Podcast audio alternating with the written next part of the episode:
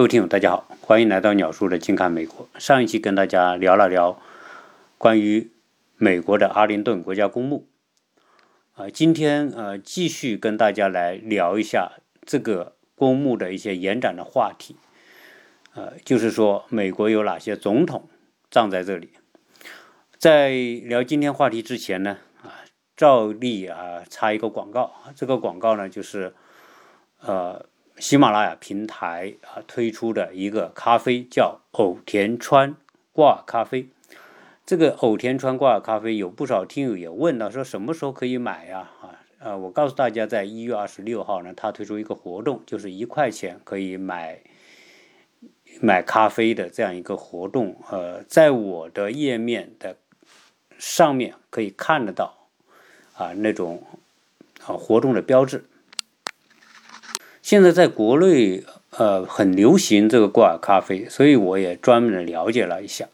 啊，这个藕田川挂耳咖啡，如果说听这个名字来看，大家会觉得这个名字好像像中国的，实际上它也不是中国的，呃，它是来自于日本的一个咖啡品牌。那加上挂耳咖啡呢，哎，大家觉得这个挂耳这个名字有点意思啊。实际上这个挂耳呢，好像是一个什么新的潮流，实际上。真不是，它就是一个功能。挂耳呢，就是这个咖啡呀，它是一个袋装的，每一盒呢有二十袋。它这个袋子打开之后呢，它两边有两个小耳朵，这两个小耳朵呢是你可以挂在杯子的两边，等于说整个咖啡包你剪开，用小耳朵挂在咖啡杯的两边，然后呢，你就可以用。大概八十度度左右的热水，热开水，然后就冲泡这个咖啡。这个冲呢也有一些方法啊，比如说他要先啊，不要全部一下倒干倒干净啊，一部分倒一部分水让它流，流完之后再倒一部分水，绕着这个纸袋子的边缘来冲这个咖啡。等这个水冲完之后。你这咖啡冲满了，杯冲满了之后呢，去把两个耳朵摘下来，把整个咖啡包就可以扔进垃圾桶里啊。所以这个叫挂耳咖啡。这个咖啡呢比较苦啊，所以呢就根据各自的口味可以添加一些东西。有人可以添加牛奶，可以添加糖等等都可以。呃，这个挂耳咖啡现在在哪里最流行呢？就在办公室最流行，在白领当中最流行。你想啊，这些。年轻的白领可能他们不一定都喝茶，但是在办公室里光喝杯水也不合适吧？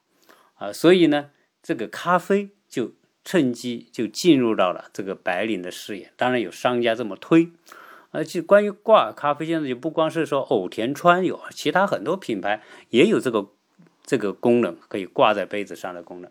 当然，藕田川这个啊品牌来自于日本的呢，我觉得日本的东西啊。总体一个特点就是比较精致啊，藕田川咖啡这个包装袋也好啊，包括这个这个小挂也好，都做的很精致，很很好啊，所以我觉得它在办公室流行啊，也一点不奇怪啊。关于藕田川咖啡的一些内容呢，呃，大家可以在喜马拉雅去搜藕田川咖啡，呃，而且现在呢有有很多的促销活动吧，啊，所以有兴趣的大家可以。去找过来，然后呢，可以通过它的促销活动，一块钱你买点样品试一试。如果觉得好啊，以后你就去买这个咖啡。咖啡的品质啊，相当的好，比什么呢？比星巴克啊品质要好啊。大家知道为什么？因为星巴克这个速溶咖啡啊，啊，总体上来说，你大家知道星巴克在全世界几千个店，那这几千个店大量的用它，它就没办法。这个现磨的很多都是属于袋袋装的，然后那种速溶的。而星巴克喝咖啡实际上不是喝咖啡，主要功能是干嘛？星巴克是一个新潮的环境啊，所以你说啊，我去星巴克说明什么？我是属于新潮的这一类人啊，它是一个身身份的一个标签啊。你用星巴星巴克的产品啊，你去星巴克跟人聊天。这是一种标签，所以星巴克人家说叫第三空间嘛，啊，除了办公室、家庭之外，然后跟朋友聚会就是星巴克。好，这个广告呢就做完了。那我们继续来聊啊，阿灵顿国家公墓。我上次讲过，呃，实际上美国有两位总统葬在阿灵顿，一个是塔夫托。塔夫托呢，他是一九零九年到一九一二年的美国第二十七任美国总统，他只当了一届，就四年。啊，关于这个哈，我我在这边呢也听新闻，啊，因为最近不是美国换届总统换届嘛，我竟然发现很多美国的、台湾的，还有中国内地的很多的新闻主持人，都分不清美国的届和任的区别啊。比如说，现在是第四十六任美国总统。同时，他是第五十九届的美国总统。那第四十六任和五十九届的区别，呵这再做一个小小的科普。第六四四十六任，如果按任呢，是以每一个人为一任，这个人可能当一届，可能当两届。所以现在讲美国第四十六任总统是第五十九届，就说明期间有。好几位总统只当了一届啊，就像这一次的川王，他就当四年，就当一届；有的当了两两届啊。罗斯福，富兰克林·罗斯福曾经四届啊，所以这个是不一样的。现在很多的呃很多的主持人都把这个搞混了，把今天的这个美国选举说成是。第四十六届美国总统的选举，啊，这个就明显的是属于常识性的错误了。塔夫托，呃，是美国的金元外交的开创者啊，就是用钱啊去买通、去疏通。因为这个时候啊，美国已经变得有钱了。一一九一九年嘛，就是一战之前，美国已经成为世界最强的制造业大国啊，工业大国，所以啊。有很多的贸易盈余啊，就开始变得富有。但是呢，他死是在一九三零年死，所以他并不是死在任上。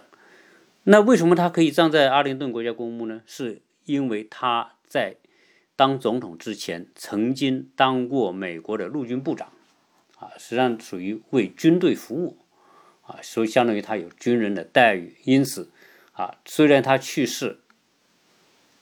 他仍然有资格葬在阿灵顿国家公墓。那另外一个总统呢，就是我们上一期讲到的啊，肯尼迪。肯尼迪在美国历史上是大名鼎鼎。他虽然在任的时间很短，他才一九六一年到一九六三年，你看总共前后也就是三年时间，然后他就被刺杀在在啊德州的达拉斯啊，他坐敞篷汽车。之后呢，被枪手射中脑袋，啊，这个是现在你在视频上都可以看到当时的这种拍下的照片，那个那个视频，啊，为什么？因为他到达拉斯去访问，啊，也是为他后来的选举造势了。那结果呢，他坐着敞篷车，一个枪手从这个一个高楼上直接命中他。啊，命中他之后呢，这个他的老婆就第一夫人杰奎琳就吓得当时吓得惊慌失措，然后爬到车车的后尾巴上，这个是已经是不知道他该怎么做了，就是不知道是想逃跑了还是干什么。然后肯尼迪啊被击中之后呢，倒在他的座位上啊，血溅在身上。而现在关于肯尼迪遇刺的很多的文件已经解密了，所以现在网上有大量的视频啊、图片啊，都可以看到了当时的景象。那肯尼迪死后啊，葬在阿灵顿啊，当然有几个理由啊。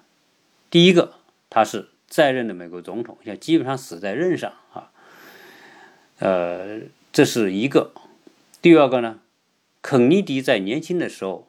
在二战的时候也是参军当过兵的啊，所以在是美国老兵啊，是曾经服过役的这个美国政治家啊，所以他这两个因素啊，他葬在美国阿灵顿公墓啊，这也是合乎条件的。大家是说，哎，罗斯福不也是死在任上吗？对吧？罗斯福为什么没葬在阿灵顿国家公墓？那这里面说来就是说，不是说每个总统合乎条件的都一定要葬在阿灵顿国家公墓，他可以有其他的选择。如果你不选择其他的，你想葬在阿灵顿国家公墓啊，当然也是可以的。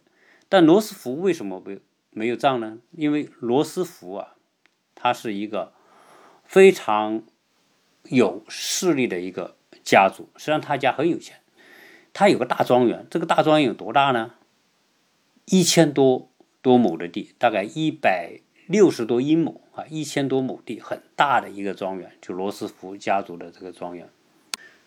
这个他家的这个庄园位于纽约往北大概七十英里，呃，有一个公园叫海德公园啊。现在这个海德公园呢啊，就是当初罗斯福家族的。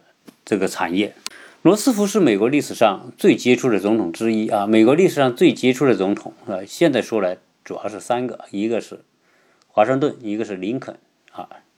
在现代呢，就是属于富兰克林·罗斯福。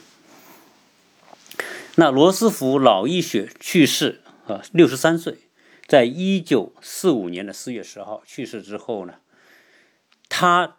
把他的就是他在生前实际上是把他的庄园呢就捐给了国家，后来改成了公园，因为这个海德公园是罗斯福的出生地，也是他小时候的成长的地方。那他去世之后呢，也葬在他自己的这个出生地啊，所以这个啊，因为他有这个条件了啊，当然他罗斯福作为美国历史上最伟大的总统，他有非常啊丰富的。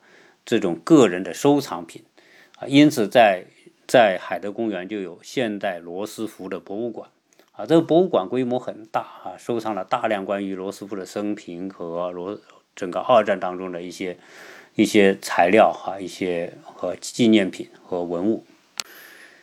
你如果我们这次呃去海德公园去看罗斯福的墓的时候呢，你会发现一点，就是美国人建的墓啊，都有一个特点，它并不是特别高大。罗斯福的墓就是一块大理石，一个呃不高啊，大概六六六六七十公分高，然后长长的。他的墓是就是一片草地啊，然后一块石碑啊，非常的简洁简朴啊，这比较符合美国人的设计和审美观啊。美国人啊不一般不会把这个墓建得高高的一个墓碑哈，一个啊甚至建一个像一个房子一样的。我我们说肯尼迪的墓就是镶嵌在地上的一块一块墓碑嘛。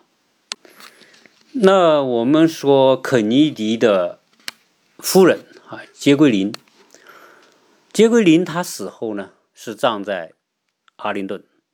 那我们说她曾经她在一九六八年的时候，就一九六三年肯尼迪遇刺，一九六八年五年之后。杰奎琳就外嫁，嫁给了希腊船王，叫奥拉西斯。那为什么她贵为美国的第一夫人，要嫁到希腊去呢？啊，据说是因为肯尼迪家族在政治上得罪了很多的势力，所以肯尼迪家族的很多人啊，都因于各种原因被刺身亡的。啊，肯尼迪是被杀的，到现在为止都不知道到底是谁谁杀了肯尼迪，啊，肯定不是这枪手，枪手只是个工具啊，这后面一定有人指使，到底是谁指使的？到目前为止也拿不出一个充分和确切的证据，啊，他就变成一个历史的悬案。肯尼迪的弟弟罗伯特·肯尼迪是肯尼迪在任时候，他自己任命自己的弟弟为司法部长。在美国，司法部长是非常重要的一个一个职位啊，而且也是很有权力的。你像，司美国司法部，呃，在这里同样有一个概念哈。我们说美国三权分立，大家说啊，三权分立是行政、立法和司法，所以大家就搞不清到底说行政当然是白宫嘛，代表总统来作为行政长官啊，国家元首。立法是美国的国会参众两院，司法是谁呢？那你不是美国政府有个司法部吗？是不是司法部管司法呢？错了，司法部是属于美白宫下面的行政部门啊，相司法部就相当于我们国家的检察院啊，最高检察院类似这样的概念。美国的司法是由美国的法院来管理的啊，美国联邦法院啊，它叫属于司管司法啊，所以不要把美国的司法部等同于美这个三权分立的这个司法这个系统。这个罗伯特·肯尼迪当司法部长，司法部长权力很大哈，包括他啊是。替美国政府去打官司的，同时管理着美国政府下面的一些啊重要的一些权力部门，包括联邦调查局。联邦调查局是属于美国司法部下面的一个重要的机构啊。联邦调查局的局长啊，当然是受司法部长的管理，但是呢，联邦调查局的局长有特别大的权利啊，是一般情况下任命之后啊。他是要经参议院批准之后任命之后是一般是不能够随便撤职啊，所以为什么在川王当总统的时候，他的那个科米就是联邦调查局的局长，就是由奥巴马时候任命的啊，但是呢，川王上台之后不久就把。这个科米给解职了，给他解雇了啊！这件事情曾经引起美国政坛的这种呃震动啊，因为这个做法是不常有的。在川王后面任命的联邦调查局局的局长，自动就过任到了现在的啊新任美国总统下面的联邦调查局的局长，所以一般是不会随便。所以，但你想，联邦调查局是多大的一个机构啊？啊！那是管理美国国内各种的啊调查、犯罪调查啊，包括啊反外国的间谍和情报工作的，所以他他的权力很大。那罗伯特·肯尼迪既然是司法部长，但是呢，他在在任的时候就遇刺身亡，是因为。肯尼迪去世之后呢，他的弟弟要竞选美国总统，啊，所以在竞选的过程当中，啊，被人刺杀身亡。所以杰奎琳觉得，肯尼迪家族肯定是遇到了非常强劲的这种政治对手，所以要要清除他们，或者是要打击他们，啊，所以杰奎琳觉得他在美国不安全，呃。因此，他在一九六八年就决定带着孩子，当时他的孩子还很小啊，就嫁到希腊。嫁到希腊去之后呢，呃，希腊船王对他的儿女还是可以的，但是呢，希腊船王的女儿对这个杰奎琳是不待见的啊，他们之间有很大的冲突，甚至在公开场合就会。侮辱侮辱他啊，说他是为了钱啊，是一个啊，这个什么玩心计啊，或者为了瓜分财产啊等等啊，所以这个希腊船王后来呢啊，在去世之前，关于他的财产的时候是没有给杰奎琳财产，但是给了他三千五百万美元的这个遣散费用啊，就是在他去世之后那，给了他三千五百万。那是在一九七五年。一九七五年之后，杰奎琳又带着孩子又回到美国。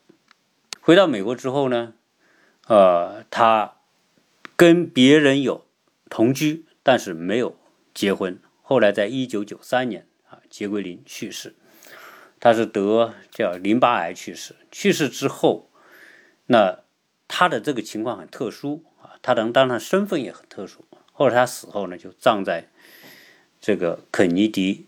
同葬在肯尼迪的墓一起。那罗伯特·肯尼迪去世之后呢？罗伯特·肯尼迪一是他是在任的司法部长，同时他在年轻的时候也当兵啊，所以他也有资格葬在阿灵顿公墓。我在昨天啊聊到一个，就是肯尼迪还有一个弟弟叫爱德华·肯尼迪，就说肯尼迪家族啊都是从政的。呃，而且在美国政坛影响很大。这个爱德华·肯尼迪在美国从政很多年，四十七年担任美国参议院的议员，哈，是美国参议院里面最资深、非常有影响的。呃，他死是死在二零零九年，我在上一期说错了，说到他一九九三年，哈，这个时间搞错了。他是在一二零零九年去世，那个时候呢，正好奥巴马担任美国总统，所以罗伯特·肯尼迪去世的时候，基于他的这个巨大的影响啊，特别是肯尼迪家族的后人嘛，也是呃资深的政治家，所以当时美国三任总统啊，是除了奥巴马。克林顿，嗯，小布什啊，都出席他的葬礼，可见这个人在美国政坛还是很有影响。那么他去世之后呢，也葬在跟肯尼迪跟他哥哥一起，所以 基本上你在阿灵顿公墓可以看到他们的墓都是都是这样一块嵌在地上的一块墓碑而已。那说到这个呢，大家会问：假如说，呃，上一任的总统去世？他可不可以葬在阿灵顿公墓？呃，这个答案应该说不太可能啊，因为他不符合条件。第一，他川王年轻时候没当过兵，呃，所以现在还有很多的媒体记者挖他这个老材料，说他逃兵役啊，因为父亲有钱呐，有地位有影响，然后找各种理由就逃避不去当兵啊，然后你现在也卸任了，对吧？所以。啊，按这种情况来说，他不太可能葬在阿灵顿国家公墓啊。当然，毕竟人家是富豪，所以他也有很多的产业，可能他可能随便什么地方都可以葬的，不一定要葬到阿灵顿国家公墓去了。呃，现在在任的最老的这一位，呃，曾经的前总统是卡特，呃，卡特现在九十六岁，高龄，美国总统当中最长寿的。啊，就是这个卡特，叫吉米卡特，呃，他是这个农场主啊，现在住在离我们家大概大概多少的开车三十多分钟的这个地方。现在有个城市，有个叫 City，就叫卡特市啊，他的卡特中心也是卡特图书馆，就在他的那个地方。那他会不会啊葬到国家公墓？这不知道啊，因为他是有条件葬的。因为卡特在年轻的时候，他是当过海军的，啊，也是当过兵的，他是属于老兵，当过兵又是前总统。如果他去世，他想葬在阿灵顿，那是有资格的。自从一八六八年到现在，一个半世纪了，阿灵顿国家公墓，我们说这个公墓啊，非常的巨大。好好几呃，大概二点四六平方公里这么大的一个公园里面，啊，总共可以葬的人呢三十多万。就是说，如果把这个地方全部开发为墓地，一个墓地可以葬好几个人啊。因为，比如说这个丈夫是因为战场上阵亡的，那他的妻子是可以和他一起同葬的。未来。他的儿女也可以跟他葬在一起，所以这一块墓地还是啊有一定的面积吧。但是呢啊不管怎么样啊，它能够规划出来的就是三十多万个。到目前为止，剩多少呢？还剩九万五千个位置。也就说，九万五千个位置再占完之后，阿灵顿国家公墓就没有地方可以再开发为墓地了。啊，但是到现在，在全美国。根据他的条件，就是说他的资格审查，能够葬在阿灵顿公墓的人有多少呢？有两千二百万。大家知道两千二百万怎么来的？历届当过兵的人，各种老兵，对吧？那这么多年，你美国人当兵是这样，美国叫雇佣兵役制啊，就不像我们的义务兵役制。义务兵役就是十八岁之后你就得去。啊，比如有很多国家，就是到了这个年龄，你就得去服兵役，服两年、服一年都有，对吧？呃，而且你服役，这个是属于你的义务，国家不用跟你签合同，不用给你付多少工资啊，给你会有津贴，但是没有工资。但是美国当兵不一样，美国当兵有可能当两年，当两年之后呢，这两年是国家给你签合同，然后给你付工资的。所以美国兵就是雇佣兵，是拿工资的。这这个拿工资就是打仗的时候，你都是这里前面还在打着仗呢啊，你后面这个财务部门照样给你发工资的，哪怕你是在前线，他不能给你发工资，他就打到你的卡上。所以当一般当两年左右的兵。当然也有长一点的，对吧？也有也也有时间更久的，当然是职业军人。比如说你是军官，那变成职业军人，那你可能当更久的兵，对吧？但是毕竟他叫年轻人当兵嘛，叫轮换。所以这么多年来啊，有很多老兵七八十岁的，人家也曾经当过兵，八九十岁的，对吧？人家可能在二战期间还当过兵呢，嗯，他就有资格站在阿灵顿。所以这么多年累积下来，到现在啊，各种的服过兵役的人。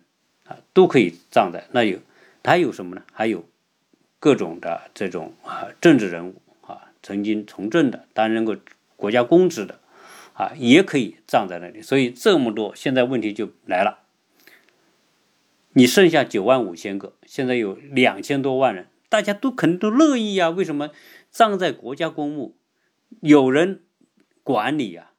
而且呢，这个很热闹啊，对吧？献花的很多啊。啊，还有这个，就是这种荣誉嘛，最大的一个原因就是它是一种最高的荣誉，所以大家都愿意站在那个地方。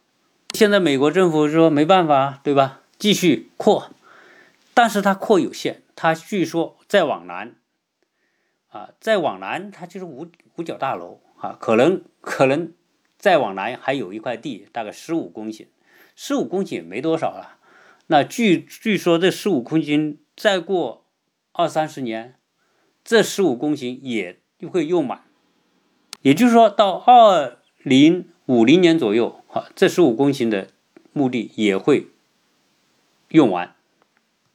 鉴于这种情况呢，现在阿灵顿的这种管理层决定可能要修改资格的这种标准，就是说什么人能够葬在阿灵顿，因为它的最大一块是士兵嘛。所以呢，基本上是，呃，在战争当中遇难的人，当然除了战争，可能各种比如说救灾呀，或者其他的这种工作当中，啊，遇难的人是有资格葬的。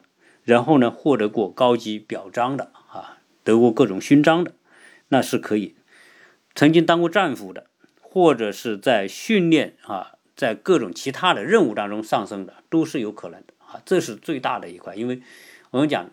有两千二百多万嘛，两千二百多万里面，历届的老兵现在有两千万人，然后美国现役军人啊，大概两百万。但实际上到未来，越到未来，他有资格葬进去的人越多啊，所以空间啊一定是不够的。这里面呢啊，顺便说一句啊，就是说美国这个国家呢，它有一些观念上呢还是不一样啊，就是它的这个。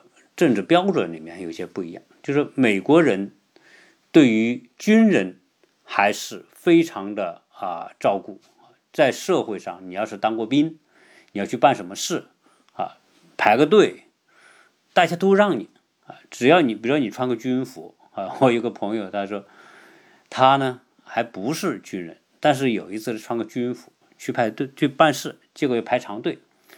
结果他就走到那个队伍之后呢，旁边的人一看他穿穿着军服，以为他是当兵的了，就跟他说：“来来来，你往前，你往前。”大家都主动的把他呃往前推，哈，就是不要你排队。就说明什么？就美国社会对军人还是还是很敬重啊，很敬重。所以美国有个节叫老兵节嘛，这个老兵节是专门有一天放假的啊，学校也放假啊。那在战争当中啊受伤的啊或你大家我们看过有个电影叫《拯救大兵雷恩》嘛啊，就是说这个对对于为国啊献身的这些人啊，还是有一整套的这种国家的政策，哪怕你是在战争当中被俘的啊，这我原来节目也聊到过这个问题，就是俘虏在有些国家。是认为是种耻辱，比如说，在东方的国家啊，在日本啊，在什么国家都认为说，哎，你要是在战争当中当过战俘，那 那你就麻烦了啊。首先就会觉得你这个人，对吧？这个不清楚、不清白，你是不是有叛变呐？对吧？是不是这个有有对国家不忠啊之类的？就有这种本能的就有这个怀疑，所以一说到战俘、俘虏，哎呀，就是一个贬义词，对吧？我们呃看到这个前阵这个川王在竞选当中啊，曾经也是这个口出粗言啊，说这个啊。在战争当中打死的那些人，那那些人小 loser 是吧？说你这是不厉害嘛？嗯，要不然要怎么在战争当中被人打死，或者说被人俘虏啊？就是这种很蔑视的口吻对待这个战俘，这个也是会引起很多美国人的不满啊。所以很多美国老兵抗议这个川王当初对这个老兵的这种侮辱性的言语，在绝大多数美国人心中，战俘就是战战争当中被俘是一种。至高的荣耀，就是说，呃，因为什么呢？因为你被俘之后，你所承受的各种的打击，在那种艰难的环境当中，对吧？这种这种是被人很很推崇，很崇敬的。就是你有这样一个经历，你是为国而做出这样的牺牲，或者是经受这样的磨难，这个国家是要记住你的。所以，凡是。在美国，当过战场上被俘过的人，美国政府还是会以各种方式把他换回来。大家知道，呃，钱学森为什么能回到中国？以前是不让他回来的。钱学森是美国政府这个以各种口这个这个借口，各种的呃。方式来阻止他回国，因为钱学森要回国发展原子弹，这个把要把这个他所了解的技术带回到中国来。那美国觉得这个很危险，就不让他回国，不让他回国。后来由于朝鲜战争，我们也俘虏了一些美国的一些士兵，特别是美国的一些飞行员啊。我们知道朝鲜战争就有空战啊，我们有空军，美国有空军。那我们也击落很多美国的飞机，它其中有很多飞行员就给抓了，被俘了。被俘之后，那这个时候，当初美国说钱学森可以抵得上三个师的威力，不能让他回来。但是后来中方跟美方谈判，最后中国拿五个飞行员作为条件之一换钱学森，那说明什么？说明这个。美国人对战俘、对他被俘的士兵，那是想方设法营救，这一点是做得很好。在呃，以色列啊，在这方面也是做得相当的好。所以为了一个士兵，可以用几百个这个对方的战俘去换一个人啊，所以这个这个理念，我觉得啊，还是让我们很震撼。在越战的时候，呃，大量的。这个美军士兵被越南北方俘虏，那那最后那些人做了在做了多年的这个监狱之后，后来放回来，那美国总统都是亲自迎接的，请到白宫啊，就是给他很高的礼遇。所以啊，为什么这个阿灵顿国家公墓 会不够呢？就是有资格葬进这个公墓的人太多，但是地方太小。但实际上，我们说这个地方实在已经不小了，但是你也没办法。关于阿灵顿公墓的这个话题呢，今天就作为一个补充啊，反正大家当茶余饭后的一些这个故事吧，听一听而已。呃，大家记到一月二十六号，在喜马拉雅我的页面上留意一元购咖啡的这个促销活动啊，希望大家可以买欧田圈的咖啡。尝一尝，如果你是办公室的哈，你尝尝这个挂耳咖啡好不好喝啊？是不是跟星巴克不一样啊？希望大家哈可以对咖啡有更多的了解。那么这一期就跟大家聊这么多，谢谢大家收听。